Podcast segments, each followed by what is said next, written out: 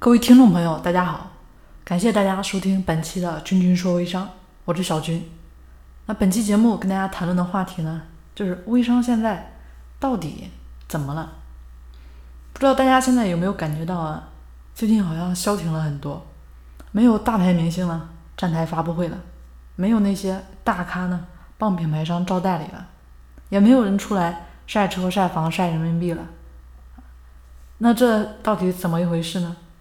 其实最近一段时间，对于微商的观察思考之后啊，确实是有几点感想，想跟大家分享一下，希望也是希望呢能跟大家摩擦一下啊。就是第一点啊，现在大家可以观察一下，大型的微商发布会啊，基本上没有了，特别是进入二零一七年的下半年，其实各种大型活动啊，莫名其妙的没了啊，至少是非常少见了。像那种傻子去做场大会都能赚钱的机会没了，对不对？其实简单粗暴的微商玩法呢，也是已经不再见效了啊。当然，业余选手就要退场了。那跟大家说的第二点呢，就是其实现在大咖出来站台招代理的情况呢，几乎也绝迹了。比起去年啊那个卖代理，对不对？热火朝天的景象，其实今年的情况比起来，就感觉有点像这个冰火两重天的感觉。今年的大咖呢？相对来说还是比较低调的。其实去年啊，大咖卖代理像什么呢？有点像割韭菜啊，不管三七二十一，就一刀一刀的割下去啊，割到最后呢，啊，可能连韭菜根儿都给弄坏了。其实大咖的信用呢，透支非常严重，粉丝们啊，大家可以看一下受伤的有多少。那产品有问题，模式有问题，有的时候甚至说理念有问题，不但伤害了小白。而且呢，对于大咖和品牌商来说，其实呢也是一种伤害。所以就像那句话说的嘛，出来混总归是要还的。那跟大家分享的第三点呢，就是其实现在各种炫耀啊，各种晒，其实呢也逐渐的变少了。一方面呢是赚钱呢比去年难了一点，可能呢人就没有那么疯狂浮躁了。另一方面，能出来各种晒的都是些什么人？如果说啊，如果是你，啊，那大家自己真的说是赚到钱会到处炫耀吗？其实真正赚到钱的微商都在闷头干活呢。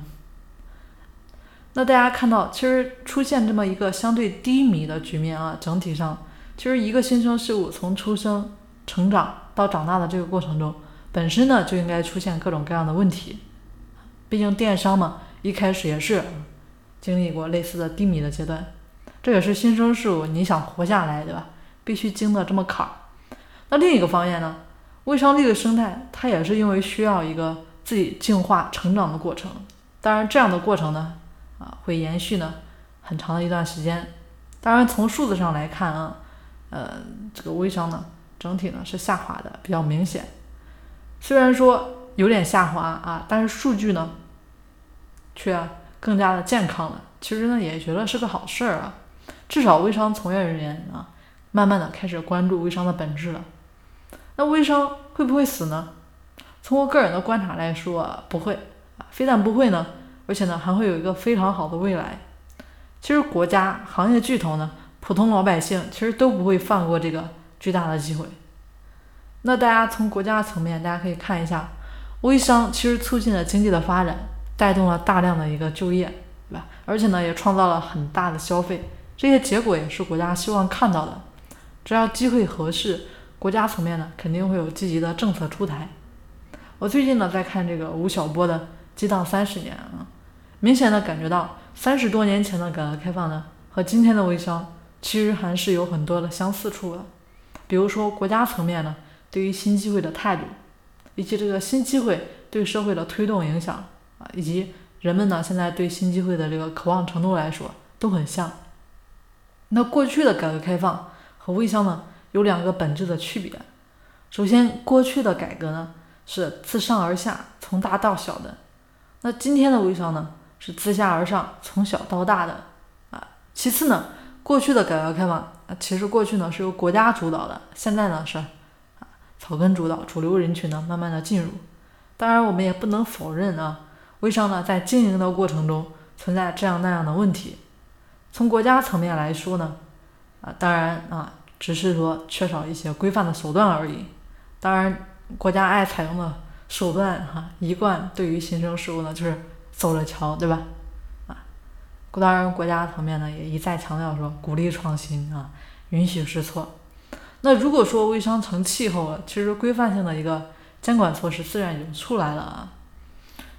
那再次啊，大家可以看一下这些巨头啊，像新浪、腾讯这样的公司，其实都在布局微商，只是说他们叫法呢不叫微商啊，但本质上还是在一样的。比如说微博呢，啊，使劲的发力他们的这个微电商；腾讯呢，在投资和微商相关的这么一些机构。至于说啊，未来大家会不会统一还叫微商的这个名字啊？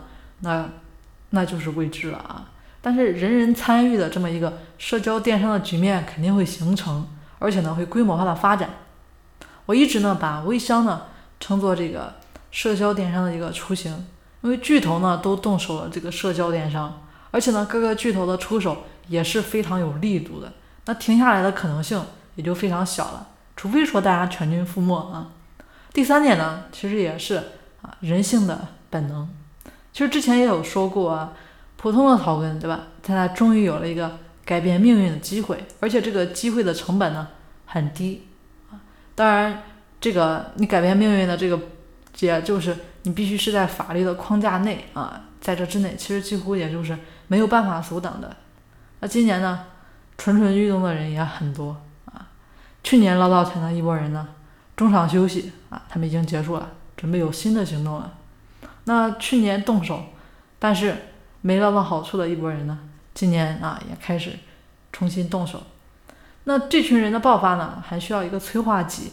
当然，这个催化剂呢，可能是来自国家层面的这么一个支持吧，或者说是有个靠谱的品牌啊，然后站起来，再或者是其他外界因素的刺激。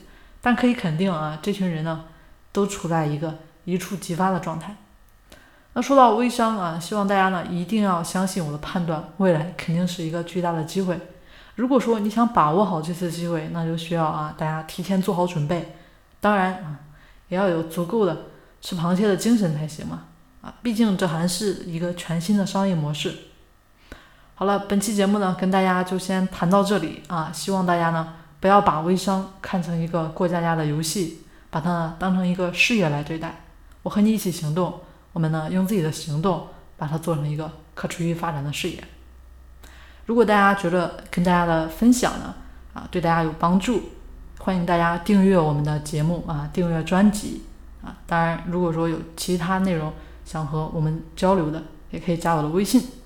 好了，我们下期节目见了。